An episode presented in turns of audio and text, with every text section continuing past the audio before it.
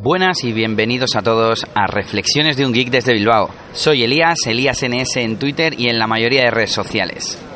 Continuamos en la Euskal Encounter 21 y ya estamos dispuestos a pasar este segundo día disfrutando de conferencias y muchas otras actividades.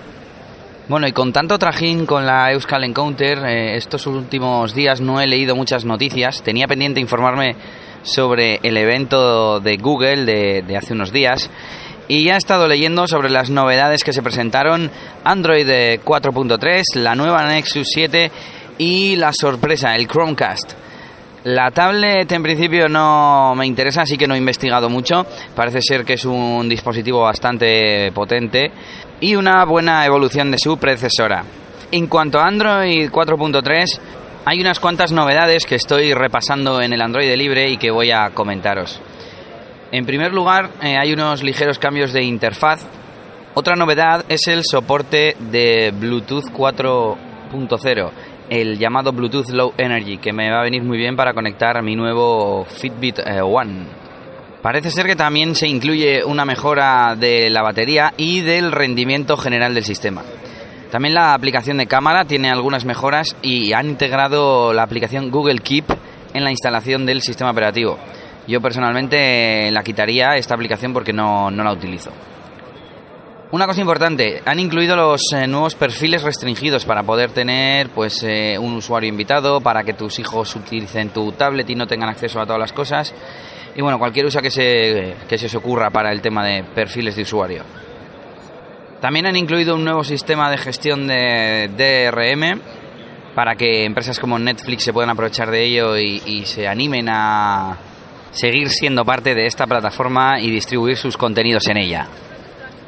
Otra novedad que he visto en otros artículos pero que aquí no aparece es la predicción del teclado de teléfono, es decir, cuando vas a buscar un teléfono marcando números o letras incluso que sin terminar de, escribir pues te, te adivine el contacto al que quieres llamar, ¿no?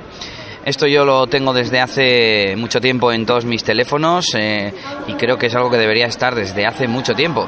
Yo cuando voy a llamar a alguien abro la aplicación de teléfono que generalmente está en la pantalla de llamar, no en la pantalla de contactos y quiero empezar a teclear ya sea el número al que quiero llamar o el nombre del contacto marcando en el número que contiene también la letra correspondiente de la que, la que estoy marcando.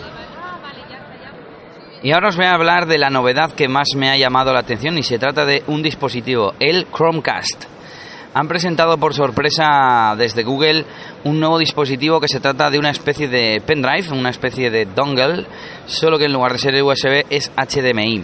El aparato lo que hace es retransmitir a la televisión el contenido que estemos viendo en nuestro dispositivo. La instalación es muy sencilla, se conecta el dispositivo a la televisión en el puerto MHL, al, HDMI, y se sincroniza por primera vez con nuestro dispositivo a través de una aplicación que ya está disponible en Google Play. A partir de entonces, las aplicaciones que dispongan de esta funcionalidad, como puedan ser YouTube o Chrome o Google Play, tendrán un botoncito para decirle que eso que estamos visualizando lo queremos ver en nuestra pantalla externa, en este caso en el Chromecast. En principio, el aparato soporta Netflix, YouTube, Chrome, Google Play Music y Google Play Music. En teoría no soporta archivos locales, pero ya he leído por ahí en internet que simplemente accediendo a un archivo local desde Chrome y enviando dicha pestaña al Chromecast, pues es posible disfrutar de este contenido en la tele que tenemos conectada a la que tenemos conectada el Chromecast. Otra cosa que he leído que destacan en algunos blogs es eh, el hecho de no necesitar un mando a distancia. Que nuestro dispositivo, ya sea la tablet, el teléfono, lo que sea, es el que controla la reproducción o el contenido que estemos viendo. Bueno, a mí no me parece algo a destacar porque yo entiendo que esto es algo así como una pantalla externa más que una especie de reproductor. No estoy seguro de si lo que hace es eh, simplemente transmitir vídeo al Chromecast o le envía datos, los eh, datos del archivo que estamos reproduciendo o la web que estamos viendo y el Chromecast se encarga de reproducirlo o mostrarlo y no solo de transmitir el vídeo, de recibir el vídeo en este caso.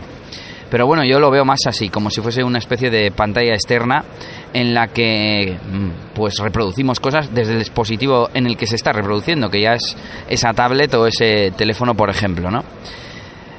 En cualquier caso, por 35 dólares que se supone que cuesta, eh, lo veo una forma sencilla y barata de disponer de contenidos eh, multimedia en streaming en nuestro televisor, sobre todo si nuestra tele no es Smart TV y no tiene eh, conexión a Internet.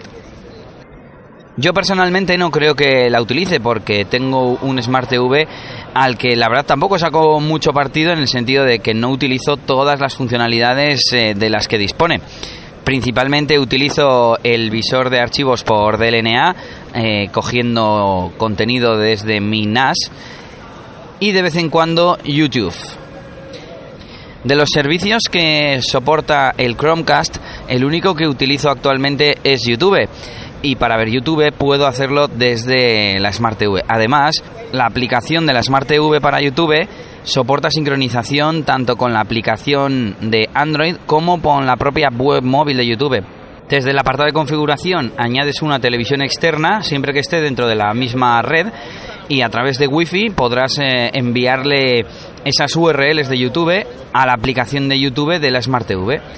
Y la verdad es que es una auténtica gozada. Estás viendo un vídeo y le marcas reproducir en la tele. Además se añade a una cola de reproducción. Es súper cómodo.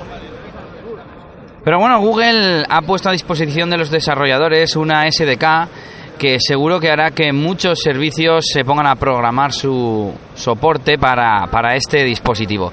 Esperemos que dentro de poco muchos más estén disponibles y bueno, que si tenéis una televisión tonta, una que no sea Smart TV, pues yo creo que es una opción muy buena para poder ver YouTube principalmente, páginas de internet, incluso películas en streaming de Netflix, no porque no tenemos aquí, pero sí de Google Play Movies. Eso sí, todavía no está disponible en España, solo se puede comprar en Estados Unidos. Así que bueno, parece que nos toca esperar. Bueno, por el momento esto es todo desde la Euskal Encounter. Eh, a ver si esta tarde me animo y grabo otro poquito. Con Nelly si se anima también. Y recuerda que te puedes suscribir a este podcast en Spreaker, en Evox y en iTunes. Puedes contactarme en Twitter, eh, mi nombre de usuario es ElíasNS y nos vemos. Agur agur.